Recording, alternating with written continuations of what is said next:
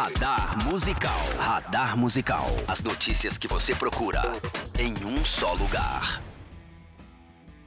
Tá começando mais um Radar Musical.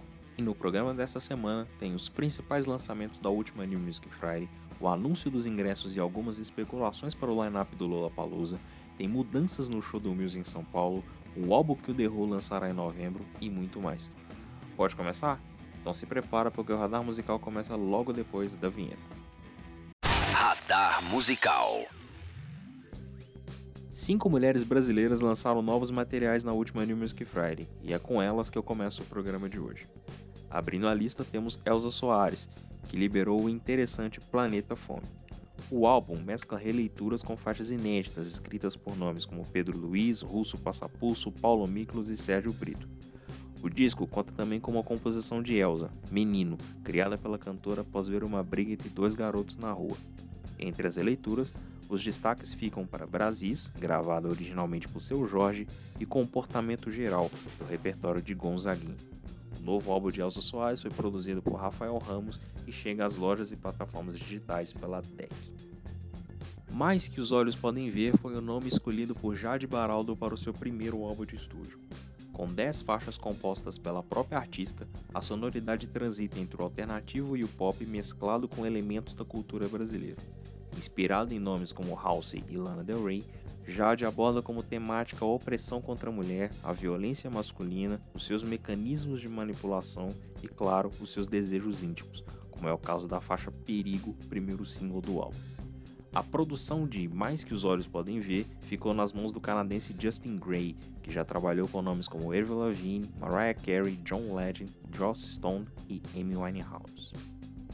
A Pele do Futuro é o nome do mais recente álbum de Gal Costa, lançado no ano passado, e também dá nome ao registro ao vivo que a cantora baiana acaba de lançar. Com 21 faixas, o registro passeia pela carreira de Gal, mesclando faixas do álbum mais recente com canções marcantes de sua carreira. Dividido em três blocos, o registro começa com canções escritas no período da ditadura, como a marcante Vaca Profana. Passa pelo bloco de Amores e Desamores e deságua nas faixas para lavar a alma, como um medley de frevos com balancê e festa do interior. A Pele do Futuro ao vivo foi gravado em março durante duas apresentações na Casa Natura Musical, em São Paulo, e pode ser encontrado também em edições especiais em DVD e CD duplo. Sem qualquer tipo de anúncio prévio, Cell pegou todo mundo de surpresa com Apka, seu quinto álbum de estúdio. De acordo com a cantora, o álbum é resultado de uma pessoa que está buscando respostas para o viver no planeta Terra neste 2019 cada vez mais surpreendente. Com participação do Tropiquilas, o nome do álbum é especial para Cell, pois foi uma das primeiras coisas ditas pelo seu filho Antônio, de um ano e meio. Lançado pela Slap, o novo álbum da Cell conta com 11 faixas, sendo que o primeiro single, Coreto, já conta com um clipe que você encontra lá no audiograma. Fechando a listinha de cantoras nacionais neste programa, temos a chegada de mais um EP de Manu Gavassi. Com três faixas inéditas, a cantora liberou na última sexta o Cut But Still Psycho, e em todas, Manu fala sobre a sua fase adulta e os aprendizados que ela obteve na vida, de forma bem confessional. Repetindo o EP anterior, lançado no ano passado, Gavassi fez todo um trabalho de lançamento através do Instagram, lançando algo como clipes fotográficos para as faixas intituladas Música Secreta, Áudios de Desculpas e Te Assusta. Lançado pela Universal, Cut But Still Psycho foi produzido por Lucas Silveira, da banda Fresno. Radar Musical. Lá de fora também vieram lançamentos importantes na New Music Friday e eu vou separar alguns para vocês. Entre os álbuns, um dos destaques fica para o Korn, que liberou seu 13º álbum de estúdio, The Nothing. Exorcizando todos os seus demônios, a novidade conta com 13 faixas que seguem a mesma linha, pesadas, melancólicas e sombrias, com uma tradução do momento vivido por Jonathan Davis, vocalista da banda, cuja esposa faleceu no ano passado. O resultado é possivelmente o melhor registro do Korn em anos e vale bastante a audição. Agora, se você não quer algo tão pesado, mas com um clima ainda sombrio, a dica fica por conta do The Lumineers, que lançou seu terceiro álbum de estúdio. Ao longo da obra, a banda norte-americana vai contando a história de uma família, seus dramas familiares e os conflitos. Bem construído enquanto projeto audiovisual, o novo álbum do The chega acompanhado de um curta-metragem e de uma série de clipes que podem ser vistos em seus canais oficiais. Além disso, mostra uma banda que busca se reinventar em cada trabalho, indo muito além do seu hit Oh Hey. Para alegrar um pouco a seleção de álbuns, é hora de falar do Metronome e o seu som capaz de te colocar para dançar. Em Metronome Forever, Joseph Mountain e companhia transitam entre a experimentação e o pop eletrônico dos anos 80, e ao longo das suas 17 faixas, os sintetizadores ditam o ritmo, nos dando bons momentos como as interessantes Walking in the Dark e Lately. Para fechar a lista, não podia deixar de falar do aguardado Charlie, novo álbum de estúdio de Charlie XX. Com seu pop futurista, a cantora inglesa lança um álbum que abusa das experimentações eletrônicas e se joga nas sonoridades mais complexas.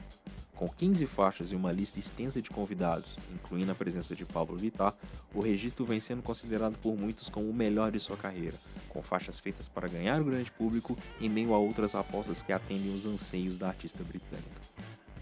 Entre os singles, a New Music Friday conta com uma lista extensa de novidades, como a nova faixa de Noel Gallagher ao lado do High Flying Birds, intitulada I Dream Is All I Need to Get By. Temos também a nova música da Halsey, Graveyard, que chegou junto com o anúncio de seu novo álbum, previsto para janeiro. Temos a parceria entre Ariana Grande, Lana Del Rey e Miley Cyrus, chamada Don't Call Me Angel, faixa que fará parte da trilha sonora do novo reboot de As Panteras, que chega aos cinemas em novembro. Tem também faixa do Drake para trilha sonora de Top Boy, tem o pop de Megan Trainor de volta com o Genetics, tem Gabriel Pensador apresentando a novidade sobrevivente, tem faixas do Weezer, Green Day, Fall Out Boy, uma parceria do Pet Shop Boys com Years and Years, novo single da King Gordon, tem faixa do One Republic e muitas outras coisas. Todos os álbuns e EPs que eu falei aqui estão no nosso listão de lançamentos lá no audiograma. Já os singles aparecem na nossa playlist saindo do forno, lá no Spotify. Radar Musical. Ainda no campo das novidades da semana, o The Who resolveu presentear os fãs com todas as informações de seu próximo álbum de estúdio.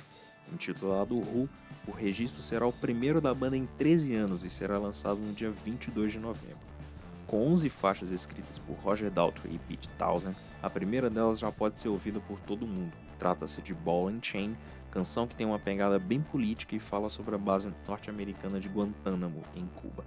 Já disponível em pré-venda, Who poderá ser adquirido em diversas versões. A mais completa delas contará com 3 vinis, CD e cassete. Edições separadas e outras versões também já estão disponíveis antecipadamente. O trabalho mais recente do The Who é o Endless Wire, lançado em 2006. Radar Musical a apresentação do Muse ao lado do Kaiser Chiefs em São Paulo sofreu uma alteração. Marcado originalmente para o Allianz Parque, o show foi transferido para o ginásio do Ibirapuera. De acordo com a Live Nation, produtora do evento, quem já havia adquirido entradas para o show não precisa se preocupar com a troca de ingressos, já que cada setor será realocado para um local específico dentro do ginásio. Quem comprou ingressos de pista comum será deslocado para a cadeira inferior lateral ou para a cadeira superior central. Os ingressos de cadeira inferior serão válidos para a cadeira inferior central, enquanto quem adquiriu entradas para a cadeira superior será direcionado para as cadeiras superiores laterais. Quem ainda quiser, os ingressos para a apresentação podem ser adquiridos através do site da Evetim. As entradas disponíveis são apenas de cadeira superior lateral e os valores vão de 130 a 260 reais. Além de sua apresentação em São Paulo, o Muse será uma das atrações do Rock in Rio, tocando no último dia do festival. Por sua vez, o Kaiser Chiefs não confirmou outras apresentações no Brasil até o momento. Radar Musical Vai começar a venda de ingressos para o Lollapalooza Brasil 2020 e os valores iniciais das vendas já estão entre nós. A venda para o público geral começa no próximo dia 23 de setembro, e nessa primeira fase, o público poderá adquirir os ingressos de Lola Pass, válidos para os três dias de festival. Os valores vão de R$ 750 a R$ 1.500, dependendo do tipo de ingresso de sua escolha. Antes da venda geral, clientes Bradesco e Next contarão com pré-venda exclusiva entre os dias 18 e 23 de setembro. As entradas de Lola Pass contarão com 15% de desconto e poderão ser parceladas em até 5 vezes sem juros. Com isso, os valores ficam entre R$ 637,50 e R$ 1.275. Assim como nos últimos anos, será possível adquirir a entrada social através da parceria do Lola Palusa Brasil com Criança Esperança. Ao doar o valor de 40 reais para a campanha, você ganha 45% de desconto em cima do valor de inteiro. Os ingressos de Lola Day também tiveram seus valores iniciais revelados, mas a venda só será liberada após a divulgação do line-up do festival dividido por dia, algo que ainda não tem data para acontecer. As entradas custarão entre 400 e 800 reais em seu primeiro lote. Por sua vez, informações sobre o Lola Lounge não foram reveladas. Programado para os dias 3, 4 e 5 de abril no Autódromo de Interlagos, em São Paulo, o Lola Palusa Brasil 2020 não conta com atrações confirmadas. Apesar disso, várias são as especulações em torno dos nomes que estarão no line-up do festival. Até o momento, nomes como Strokes, Guns N' Roses, Charlie XCX, Bastille, Zed, Martin Garrix, Lil Wayne, Trudeau Cinema Club, Marina, Of Monsters and Men e Perry Farrell são algumas das especulações nas redes sociais. Você pode acompanhar todas as informações sobre o Lola através do nosso tradicional especial lá no audiograma. Radar Musical. Antes de encerrar o programa da semana, vou passar a limpo algumas novidades publicadas no audiograma nos últimos dias. Além de uma entrevista bem interessante com o britânico Hugh Paynes, feita pela Bárbara Monteiro, publicamos também uma entrevista com o baixista Gabriel Casagrande, feita pela Juliana Vanucci em parceria com Gabriel Marinho. Quer mais? Publicamos também as trilhas sonoras oficiais da próxima edição do FIFA, tradicional jogo de futebol da EA Sports, que contará com mais de 100 músicas selecionadas de nomes como Tropiquilas, Rosalia, Major Lazer, Anderson Paak, Tágua Tágua e Léo Justi, entre vários outros convidados.